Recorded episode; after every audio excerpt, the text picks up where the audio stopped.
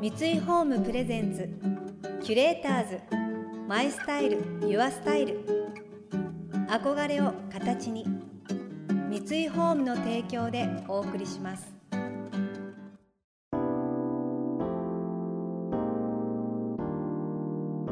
溢れる情報の中で確かな審美眼を持つキュレーターたちがランデブー。今日のキュレーターズは雨宮東子です。渡辺優子です。想像力を刺激する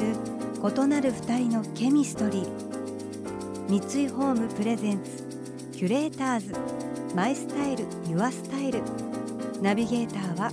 田中れなです。今日のキュレーターズはフリーアナウンサーでエッセイストの雨宮東子さんと料理家の渡辺優子さんです。雨宮さんはアナウンサーとして活躍された後に単身フランス・パリに渡りフランス語と西洋美術史を学ばれました。一方渡辺さんは大学卒業後料理家のアシスタント編集プロダクションでの勤務を経て料理家として独立。雑誌テレビ番組イベントなど幅広い分野で活動され料理だけではなく丁寧でシンプルなライフスタイルも人気となっています。さらに2017年ご自身の経験を生かして暮らしをより豊かにより楽しむためのヒントが詰まった店舗もオープンされました。現在は東京の代々木上原と西荻窪と千駄ヶ谷の3店舗を展開しています。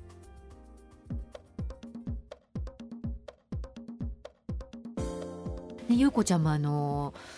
ちょっとちらっとお店にも伺ったけれども。そうお店を始めたんですね、うん、その前に料理教室を始めたのがきっかけだったんだけど、うん、それまでは本当に雑誌やテレビ料理番組だったり、うん、雑誌の料理ページにお料理のレシピを提供というか作って撮影してっていう仕事だけをしていたんだけど、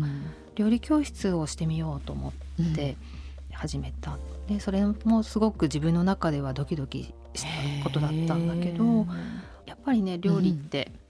食べてくれる人がいて成立するので、うん、レシピだけでは伝えられないことも伝えたかったしそれ食べてくれる人の反応もやっぱり自分も知りたかったしっていう料理教室っていいなと思って料理教室を始めて少しずつ生徒さんがこう会を重ねてきてくれるようになってでだんだんお料理だけではなくて料理に合った器で提供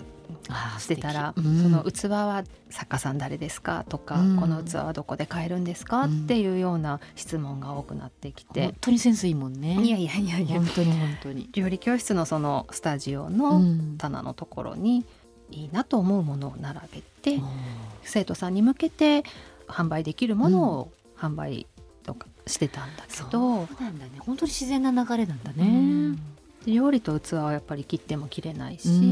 私は料理家だから、うん、料理から離れたことはしたくないなと思って、うん、今でもいるんですけど、うん、その器っていうのはやっぱり一つ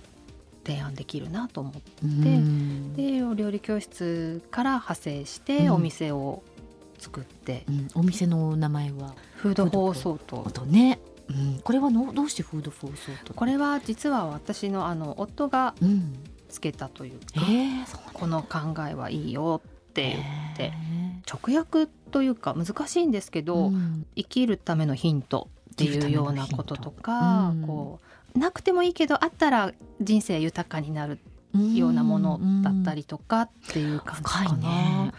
うん。そういう意味合いがある。素敵言葉で、うん、今代々木上原に1号店があるんですけど、うん、そのフード放送とっていうとなんかそのフードって書いてあるから、うん、何か食べられると思って「ここは何屋さんですか?」ってって言われたり、うん、フード放送とって読めなくて、うんうん、フード放ファイトって言われたり。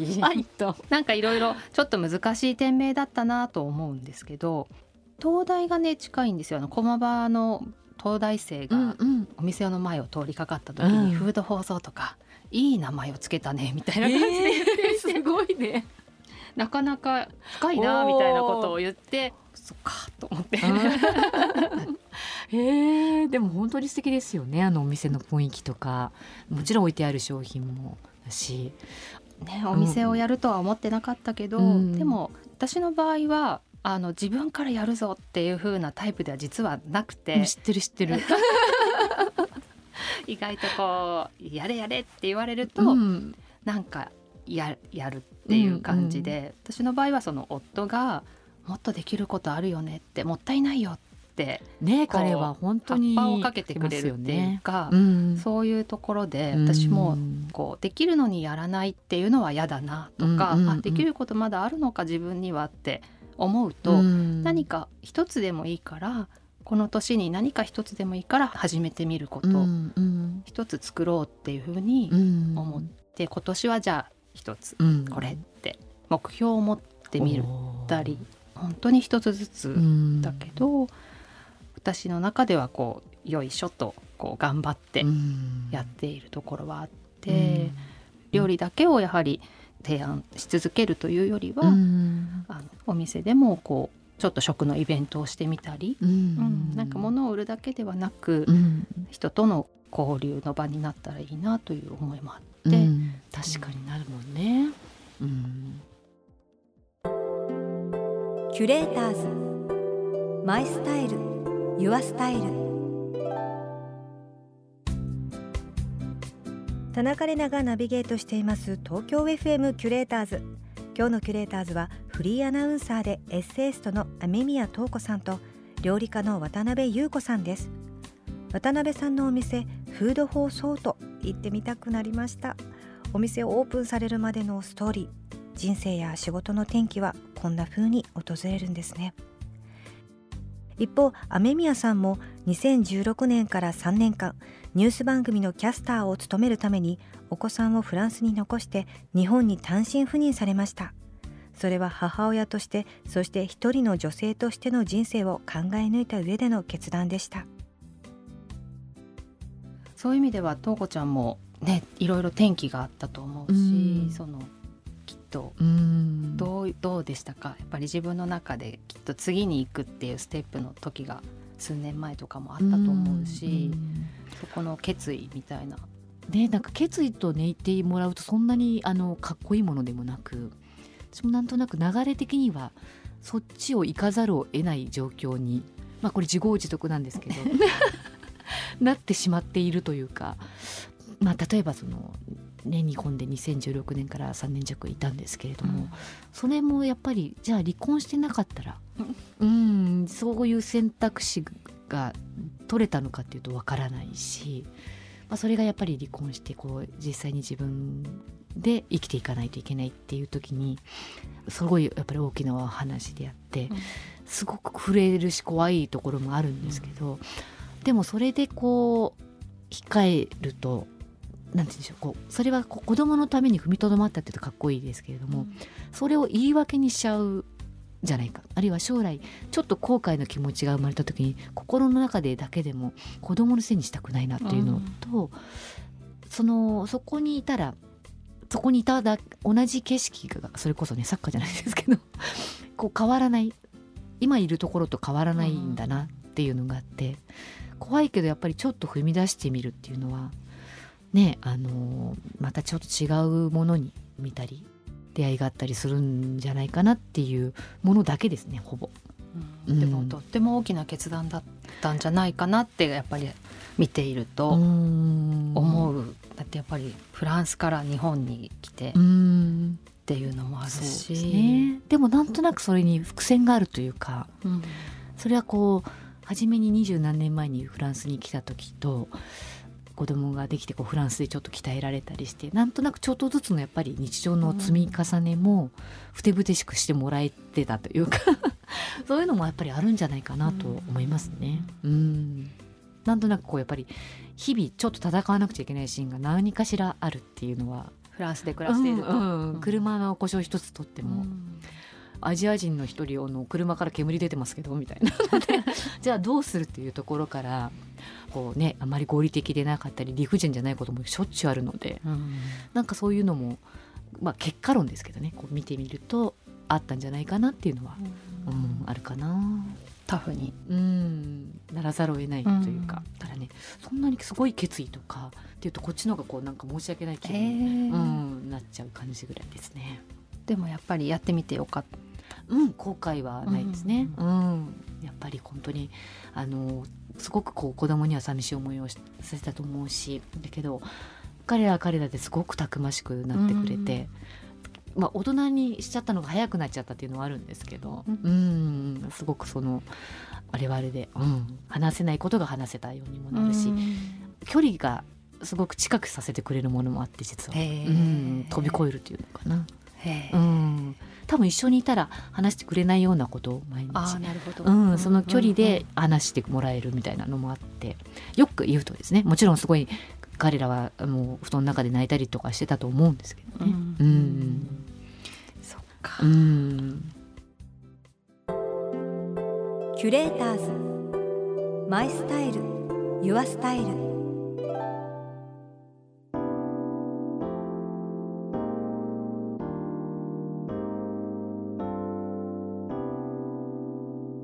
田中れながナビゲートしてきました。三井ホーム presents キュレーターズ My Style Your Style。今日のキュレーターズはフリーアナウンサーでエッセイストの雨宮塔子さんと料理家の渡辺有子さんとのお話をお届けしました。今回のこのお話を聞いてもしかしたら人生変わっちゃうかもっていう方もいるかもしれないと思いました。なんかこうモヤモヤしてるとか 自分に変化を与えたいとか後悔したくないなって思う方とかはお二人のお話聞いて背中を前に押してもらっちゃった瞬間あれっていう瞬間が今もしかしてあるんじゃないかと何気なく車の中で聞いてたり電車の中で聞いてたりバスの中で聞いててあ私いけるって思う方がいるんじゃないかなっていうそれぐらいやっぱりちょっとしみる話ですよね人生経験すごくあのお話をしていただけて本当にありがとうございます。いやこれやっぱりあの女性の生き方としてキュレーターズスタッフの皆さん女性なんですけどもみんなね私も考えなきゃだわとかあなんか始めなきゃとか景色を変えていかなきゃとか考えさせられたんですよねすごく。人生について。女性だから女性だけどとかそういうことじゃなくて本当に一人の人間として大人として人生と捉えてどう生きたいかっていうのをすごく考えさせられる お話だったんじゃないかと思います。この番組では感想やメッセージもお待ちしています。送ってくださった方には月替わりでプレゼントをご用意しています。今月はハウスケアボディケアブランドソマリの洗濯セットです。石鹸と天然由来成分のみで作られている洗濯用液体石鹸とリンス剤オーガニックコットンタオルのセット。衣類そのものの風合いを生かす石鹸とリンス剤なのでタオルを使うのも楽しみに。